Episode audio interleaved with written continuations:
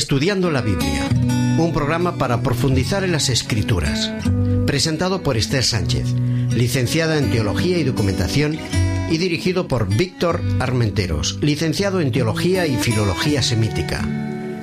Estudiando la Biblia.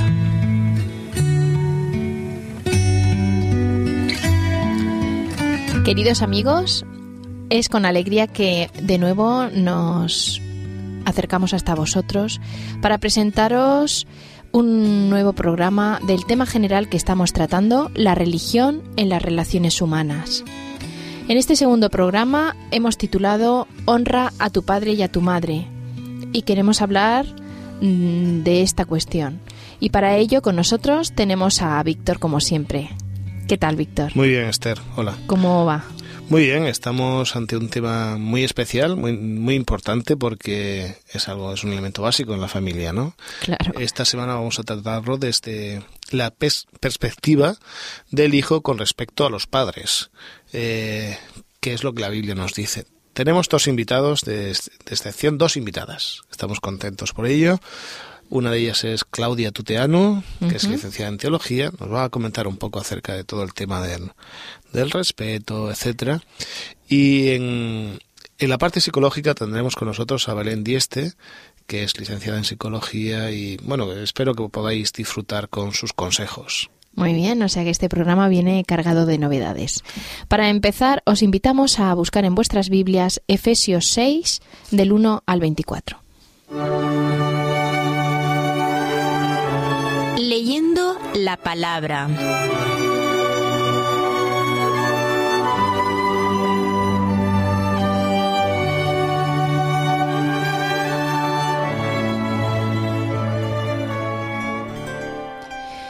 Hijos, obedeced en el Señor a vuestros padres, porque esto es justo.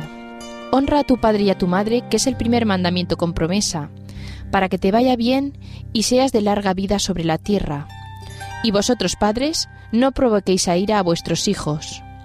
Siervos, obedeced a vuestros amos según la carne, con temor y temblor, con sencillez de vuestro corazón como a Cristo, no, no, sirviendo al ojo como los que agradan a los hombres, sino como siervos de Cristo, haciendo de ánimo la voluntad de Dios, sirviendo con buena voluntad como al Señor y no a los hombres, sabiendo que el bien que cada uno hiciere, esto recibirá del Señor, sea siervo o sea libre.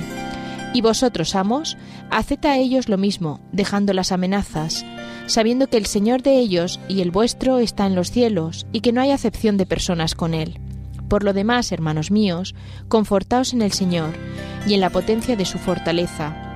Vestíos de toda la armadura de Dios para que podáis estar firmes contra las acechanzas del diablo, porque no tenemos lucha contra sangre y carne, sino contra principados, contra protestades, contra señores del mundo, gobernadores de estas tinieblas, contra malicias espirituales en los aires. Por tanto, tomad toda la armadura de Dios para que podáis resistir en el día malo, y estad firmes, habiendo acabado todo. Estad pues firmes, ceñidos vuestros lomos de la verdad, y vestidos de la cota de justicia, y calzados los pies con el apresto del Evangelio de paz. Sobre todo, tomad el escudo de la fe, con que podáis apagar todos los dardos de fuego del maligno, y tomad el yelmo de la salud y la espada del Espíritu, que es la palabra de Dios. Orad en todo tiempo con toda prevaricación y suplicad en el Espíritu, y velad en ello con toda instancia, suplicad por todo a los santos, y por mí, para que me sea dada palabra en el abrir de mi boca con confianza, para hacer notorio el ministerio del Evangelio, por el cual soy embajador en cadenas, que resultamente hablé de él como debo hablar, mas para que también vosotros sepáis mis negocios y cómo lo paso, todo os lo hará saber Tíquico, hermano, amado y fiel ministro en el Señor, al cual os he enviado para esto mismo, para que entendáis lo tocante a nosotros y que consuele vuestros corazones. Paz sea a los hermanos y amor con fe de Dios Padre y del Señor Jesucristo. Gracias sea con todos los que aman a nuestro Señor Jesucristo en sinceridad. Amén.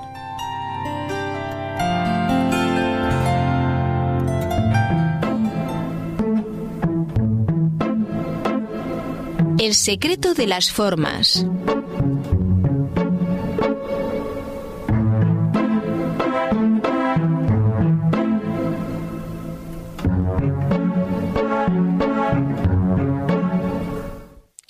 Nos encontramos ante un texto de la epístola de Pablo a los Efesios. Vamos a situarnos un poco con relación a esta carta, una carta que tiene la estructura usual mm, de una epístola en la que encontramos pues un encabezamiento, unos destinatarios, en este caso eh, los efesios, en un planteamiento muy pedagógico por parte de Pablo, muy interesante, que luego vamos a, a comentar. Éfeso, desde el año 133 a.C., había sido la capital de la provincia romana de Asia, de la zona de Asia, la costa del Mediterráneo, etcétera. Era una población importante. Hay quien llega a decir que había hasta medio millón de habitantes. Una población que tenía mucho tráfico, ya que su puerto era uno de los más asistidos, con más comercio de aquella costa en el, en el momento, en el momento histórico en el que nos encontramos. Eh, era una ciudad famosa por su culto a Diana.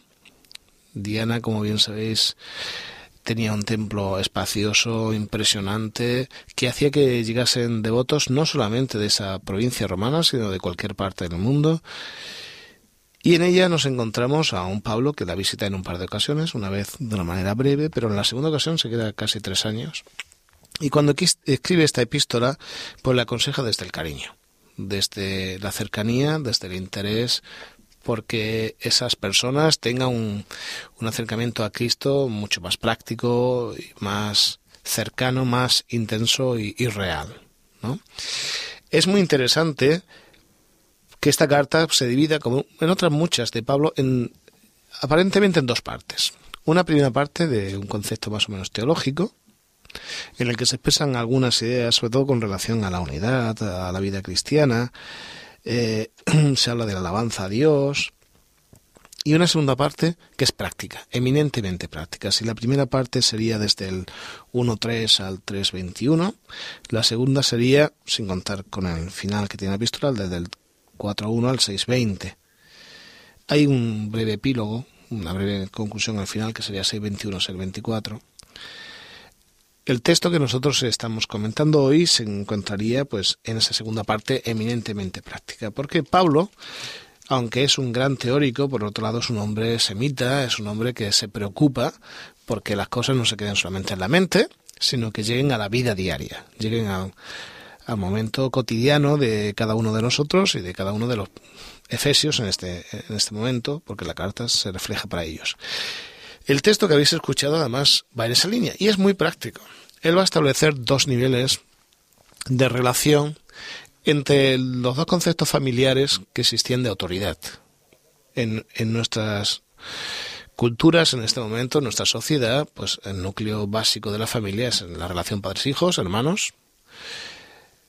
Normalmente aunque tenemos estructuras monoparentales que tienen otras situaciones más complicadas, pero normalmente es, esa estructura. Pero en aquel momento de la historia, además, existe un elemento más de la familia, aunque parezca extraño que es el siervo, el esclavo. Yo preferiría llamarle siervo porque es considerado persona en el entorno bíblico, a diferencia del concepto que va, a aparecer en otras legislaciones fuera de la Biblia en que el esclavo es un objeto. Pero aquí es curioso, Pablo lo considera como, como una persona. A eso te iba a preguntar, si era considerado como un miembro más de la familia en, en aquella época, por, lo que nos dice Pablo, claro, Claro, a nivel, a nivel de siervo, porque él mantiene la estructura de familia, hace las labores cotidianas, pero es muy curioso porque Pablo no dice no a la esclavitud, aunque estuviese en contra. Es muy interesante que él dice, mm, voy a crear en el amo y en el esclavo una actitud cristiana en el corazón que va con el tiempo a abolir esta situación de, estrato, ¿no? de, diferencia de clases. Pero lo que le interesa es muy curioso, es la relación de, de los hijos para con los padres. Dice él, hijos, obedeced, palabra clave, en el Señor es curioso porque está poniendo un punto de criterio en la relación con, con, nuestra familia, en el Señor. Puede ser que nos pidan en ocasión los padres cosas que son contrarias incluso a ellos, al bien de ellos. Entonces, en el Señor, a vuestros padres. En el Señor, en Cristo, es una de las palabras claves de Pablo en toda relación. ¿Por qué? Porque con Cristo hay equilibrio. En el Señor encontramos las relaciones naturales, no forzadas, las relaciones verdaderas. Obedeced en equilibrios, porque sabe que a los hijos les cuesta obedecer a los padres. Porque esto es lo justo. Qué curioso. ¿Por qué usa justo? A mí me parece que es una palabra muy típica de un adolescente. Esto es justo, esto no es justo. ¿Eh? Y le está hablando a aquellos chavales que les cuesta obedecer en cierta edad y que a todos nos ha costado obedecer en cierta edad de la vida. ¿eh? Esto es justo. Y va a hacer ese planteamiento, porque esto es justo. Y remite al mandamiento.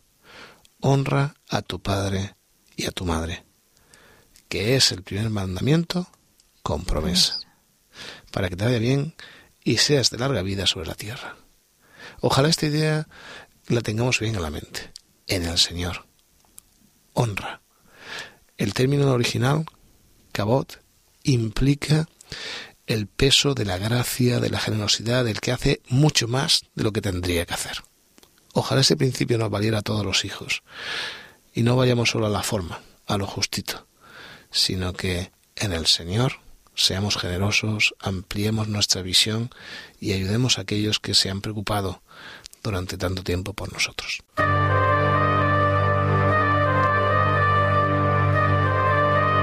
El espíritu de la letra.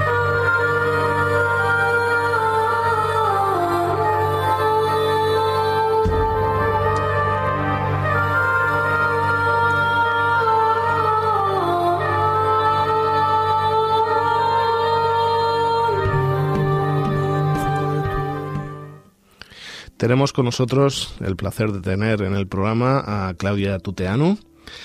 Ella es licenciada en teología, va a compartir con nosotros hoy un poco el, concepto del respeto, del temor, del espíritu de la letra. Eh, Claudia es de Rumanía. ¿De, qué ciudad, Claudia? Uh, buenos días, soy de Sighișoara. ¿Por dónde en Rumanía, más o menos? Más o menos de Transilvania. Transilvania, muy bien. Pues es un placer de tenerte con nosotros. ¿Qué nos tienes que comentar con relación a, al respeto en, la Biblia? Pues uh, primeramente me gustaría decir algunos uh, conceptos que lo tenemos sobre el respeto. Um, he elegido ciertos sinónimos que lo tenemos en uh, Diccionario de Sinónimos y Antónimos de Espasa Calpe de 1994. Por ejemplo, nos dan como sinónimos la consideración, la deferencia, sumisión, obediencia, atención, cortesía, miramiento, tolerancia, acatamiento y admiración, aunque me parece que le ha escapado uno, la honra. La honra, muy bien. De hecho, en la Biblia es, uno de los mm, términos que más aparece. O sea que nos encontramos con un significado del respeto muy amplio, ¿no? Sí. Eh, ¿Cómo es este concepto de respeto eh, en la Biblia? Uh, personalmente creo que el respeto que lo tenemos uh, hacia Dios es muy vinculado de la imagen que lo tenemos uh, de Dios. Por ejemplo, uh, si empezamos desde el Antiguo Testamento, en el Edén, en el principio, um, Adán tenía que demostrar respeto hacia Dios reconociéndolo como su creador mediante obediencia a su mandamiento de no tomar del fruto del árbol del conocimiento del bien y del mal. Pues bueno, él desobedeció y esto fue seguido por un sentimiento que él no lo conocía hasta entonces, el miedo. Y esto vino como una consecuencia natural del pecado. Uh, Entonces me, estás diciendo que el, respeto por culpa del pecado, en cierta medida a veces implica miedo, implica temor. Sí, el pecado lo hizo así. pues no esto era el, uh, la intención de Dios inicialmente. Luego, eh, en la medida en que la sociedad empieza a desarrollarse en el Antiguo Testamento, Dios escoge al pueblo de Israel para que sea el transmisor de su conocimiento en la tierra. Um, esto es porque Dios quiso restablecer su trato filial eh, con el hombre. En el Antiguo Testamento, el respeto que lo, eh, lo, debemos a Dios es conocido mucho en la Biblia bajo diferentes terminologías, especialmente de temor, que luego con el tiempo llegó a tener varios sentidos. Por ejemplo, ah, para el hombre pecador, la aparición de Dios provoca temor. Vamos a referirnos esta vez al temor santo. Uh, como ejemplo de este temor lo tenemos en la uh, teofanía, del Sinaí, en Éxodo 20 con, 18 del pueblo de Israel. Y uh, vemos uh, que el hombre en la situación del pecado no sabe cómo reportarse a Dios, a la santidad de Dios.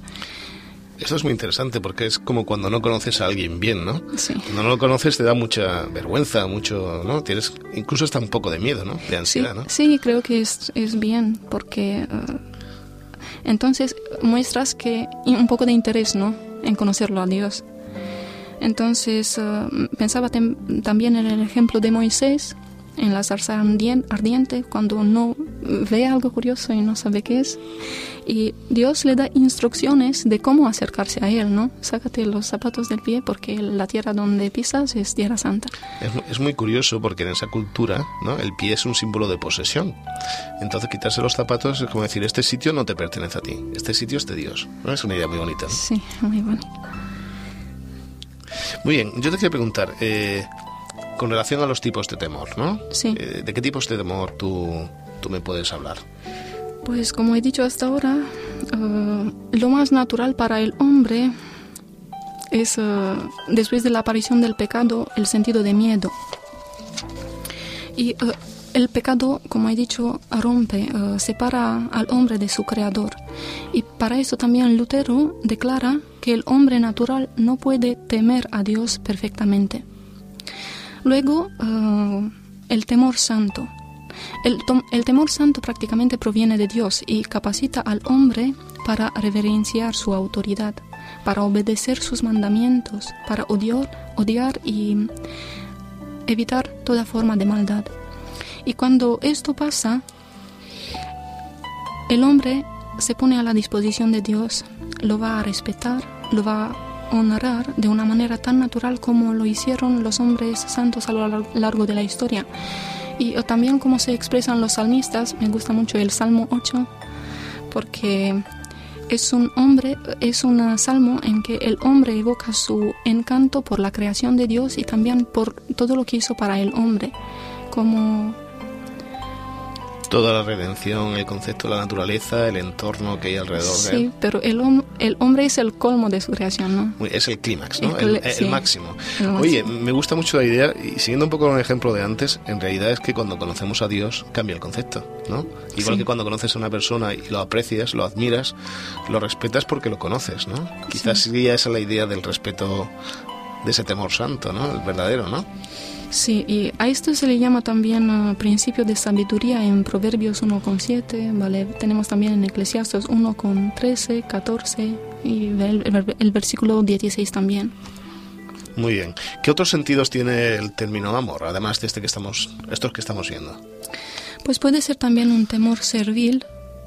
um, también es una consecuencia natural del pecado, pero esta vez uh, quiero um, subrayar que es el temor que puede venir como castigo. Uh, este, este, miedo uh, fue sentido también, también por Félix cuando oyó predicar a Pablo en Hechos 24 con versículo 25, o el, el miedo que, de los que rechazan a Cristo y para quienes queda solamente un temoroso juicio. Y el último sentido, el temor a los hombres, Uh, Dios tuvo en cuenta de que vivimos en una sociedad y también nos dio instrucciones acerca de esto. Y entonces las personas hacia los cuales tenemos que mostrar respeto son primeramente los con que uh, nos relacionamos inmediatamente, nuestros padres, hermanos, profesores, compañeros de trabajo, compañeros de clase, incluso las instituciones del Estado. Y luego el círculo se hace cada vez más grande. Y, pero en este temor supongo que hay un triángulo de prioridades, ¿no? Que, Sí. que primero es temor a Dios, ¿no? sí, Después seguramente serían nuestras vinculaciones familiares, amigos y tal, las instituciones, siempre y cuando no vayan en contra de Dios, ¿no? Quiero decir que esa es el, el- la prioridad que aparece en el texto bíblico, ¿no? Primero sí, Dios. por esto he empezado después también con el temor santo. con el santo porque- amor. Muy bien. Porque, claro, el respeto hacia los seres humanos es, es importante, pero siempre está vinculado con el respeto a Dios, ¿no? Con lo que Dios nos, nos propone, ¿no? Y el último sentido, me gustaría decir, es el temor como objeto de temor. El temor en sí eh, es el temor que a- aterroriza, ¿vale? No es lo que Dios quiere, pero si finalmente rechazamos a Dios, esto es lo, que nos queda, ¿no? Muy bien, el miedo, ¿no? además el miedo a, la nada, ¿no? Al perder la vida o al dejar de existir. Sí. Um, Muy bien, y a, nivel de conclusión, sintetizando un poco esta idea del respeto, eh, Claudia, ¿tú qué nos dirías? ¿Cómo, ¿Cómo podríamos entender globalmente en la Biblia el concepto de respeto? Pues el respeto lo tenemos eh, hacia Dios en primer lugar por eh, ser sus criaturas y por Él ser nuestro creador. Y otra cosa con que me gustaría concluir y que todavía no lo he dicho, me gustaría mucho tener consciente de que le debemos respeto a Dios por su salvación para nosotros en Cristo. Eh, luego en Efesios 5 con 33 me gusta mucho esta metáfora porque se le compara a la iglesia con la eh, esposa de Cristo y esto también es una presentación de cómo debería ser el vínculo correcto, el vínculo matrimonial eh, dentro del hogar. Así que a manera de conclusión hay varios tipos de temor. El temor santo eh, hacia Dios, el temor servil, que es una consecuencia natural del pecado, así. Luego el temor a los hombres, a nuestros padres, instituciones, etc. Y el temor como objeto en sí de temor. Muy bien. Muchas gracias Claudia por, por tus ideas yo quisiera también finalizar con un texto de Eclesiastes.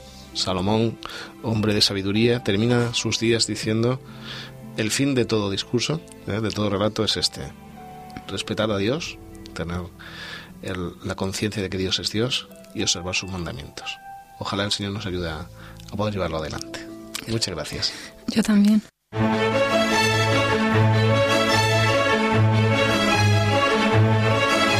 Otras miradas, otras lecturas.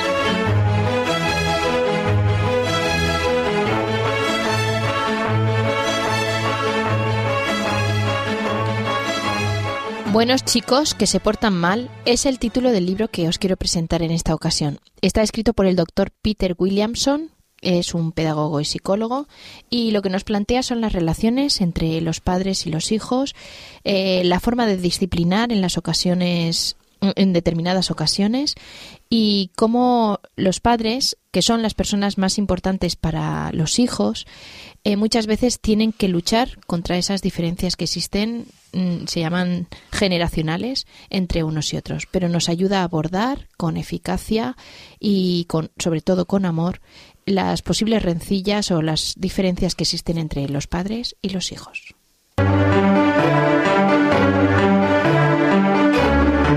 Viva voz.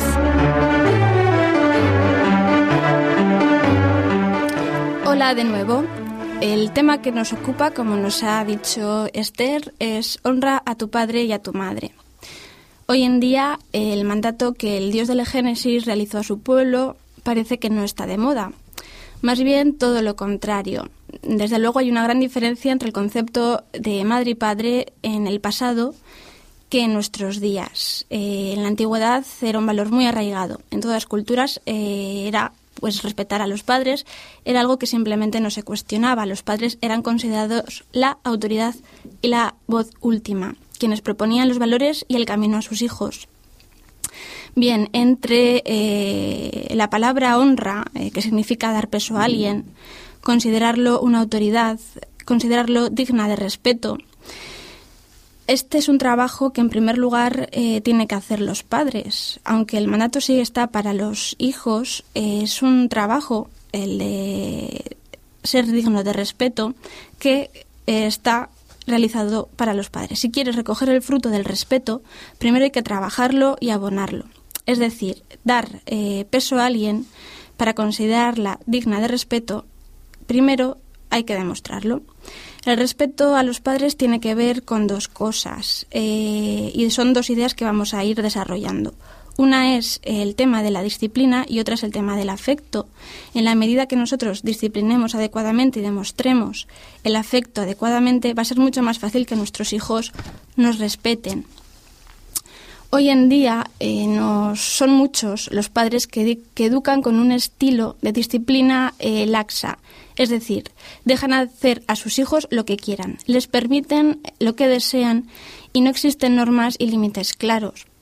Esto tiene que ver eh, mucho con lo que eh, la sociedad eh, de consumo da de poder a los niños, ¿no? El poder de elegir casi se lo otorgan a ellos, porque son el blanco precisamente de esta sociedad de consumo.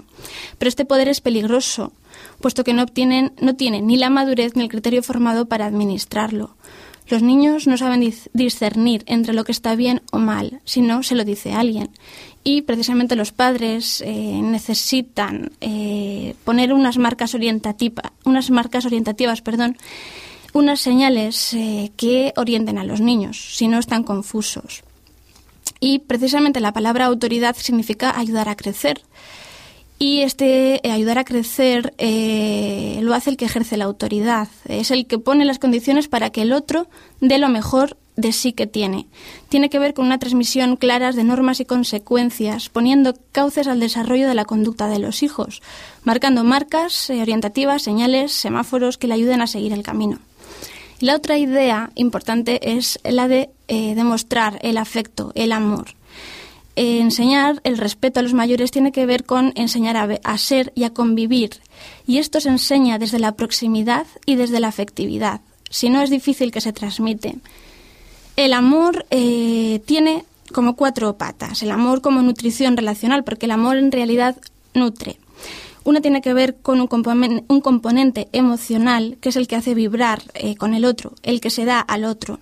La otra pata de la mesa es el pragmático, el hacer cosas por el otro, el tomar tiempo y realizar actividades juntos.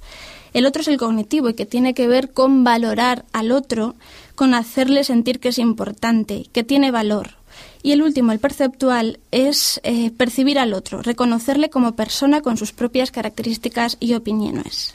Sin este equilibrio, en este equilibrio entre la disciplina eh, y el amor, eh, si no se mantiene adecuadamente, puede que se tengan problemas en la relación entre los padres y los hijos, y esto normalmente se acrecienta en la adolescencia, donde existen numerosos conflictos relacionados pues, con esta falta de autoridad y respeto. Como padres tenemos esta responsabilidad y como hijos, eh, si por los motivos que sean eh, no se han dado estas condiciones para respetar a los padres, nos queda el perdón. Eh, el perdón, cuando nos han hecho daño, normalmente nos distanciamos y es difícil respetar cuando se está dañado.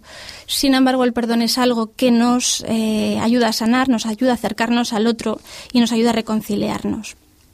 El, respeto que mostramos a alguien es una consecuencia y según como nos hayamos relacionado con nuestros hijos, ellos también se relacionarán con nosotros. Para acabar, eh, como hemos dicho, como padres podemos reflexionar cómo anda este equilibrio entre estos dos ingredientes, amor y disciplina, y como hijos podemos reflexionar en cómo estoy tratando a mis padres y en qué, en qué valores me sostengo.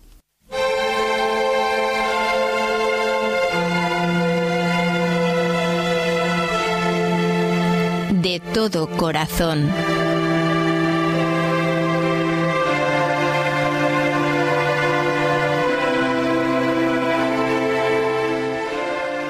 Tal y como yo es la canción que os presentamos para finalizar este programa. Está interpretada por Crystal Lewis y tal vez nos ayude a inspirarnos en la relación de padre e hijo que Jesús y Dios tienen.